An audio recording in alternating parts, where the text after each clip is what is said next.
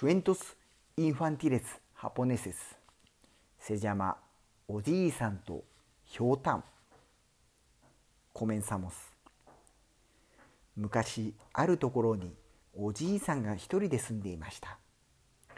おじいさんですからもう随分年を取っていましたが生まれてからちっとも良いことがないままずっと生きていたのでこれから先死ぬまでの間に一度でいいからいいことに恵まれたいものだと思い7日7晩観音堂にこもって観音様にどうか福を預けてくださいと一生懸命お祈りしました。ところが7日目を過ぎても何も起こりません。おじいさんはがっかりしながらとぼとぼと歩いていると何やらおじいさんの後ろからついてくる気配がしたので振り返ると小さなひょうたんがコロコロ坂を下ってこっちの方へ転がっていきます。はて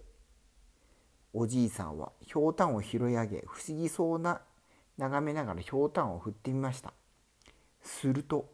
「おじいさんこんにちは。おじいさんこんにちは」と言って2人の子供が出てきたのです。これは一体？と驚いているおじいさんに向かって2人の子供は「私たちは観音様から言いつけ言いがかっておじいさんに服を授けにやってきました。私は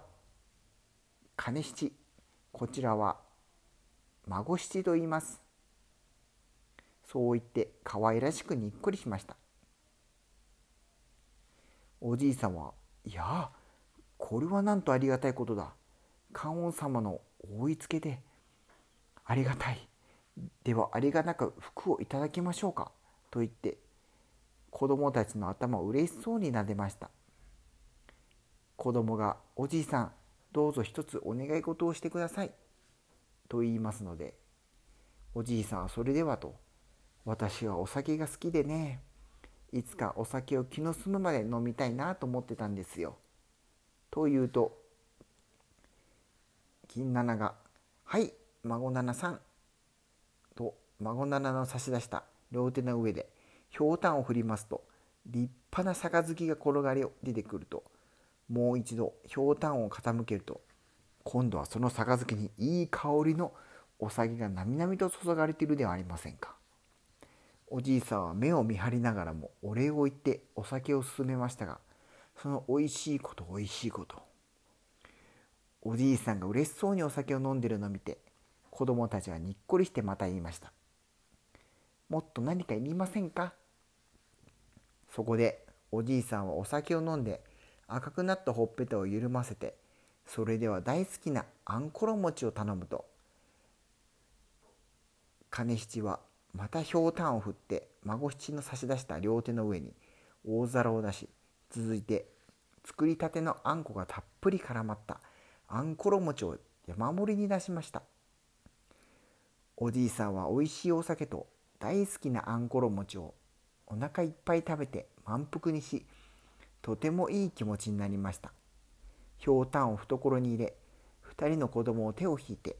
家に向かっていきました途中おじいさんは何人かの村人たちに会って子供たちのことを聞かれるたびにこのことを自然を話して聞かせその場でお酒やごちそうを出してみんなに振る舞ったので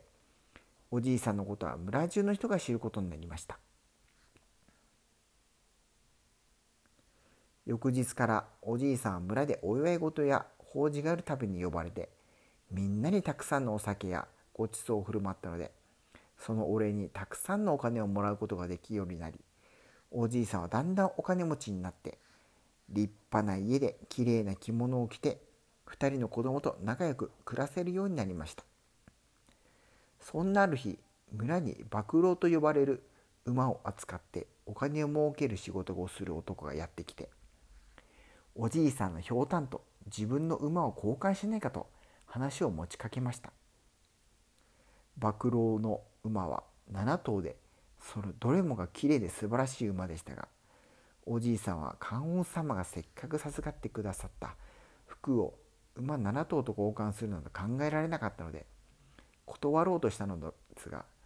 そこへやってきた金七と孫七の2人が「おじいさん取っかいなさい取っかいなさい」というのでおじいさんは名残惜しくもひょうたんと七頭の馬を交換しました。幕老はひょうたんを受け取ると一目散にお城めがけて突っ走りお殿様にこれこれひょうたんを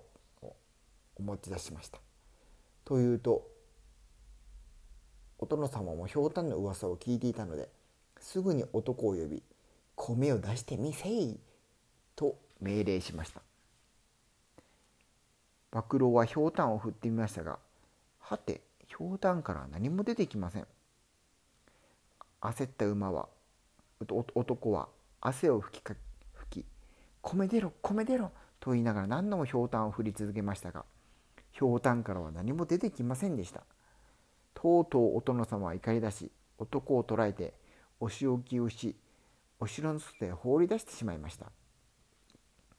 一方おじいさんはきれいで素晴らしい7頭の馬を手に入れたもののその手入れや世話をこれからするのはいかにも大変だと思い考えに考えた挙句お城のお殿様に差し上げようと思いつきお城へ行きました。お殿様はその馬の大きくて見事なことに大変驚きとても大喜びこれまでないほどのたくさんのご褒美をくださいましたおじいさんはこれでもかとわして裕福になり元気で長生きをして2人の子供たちや村人たちと仲良く暮らしたということです。おしまい。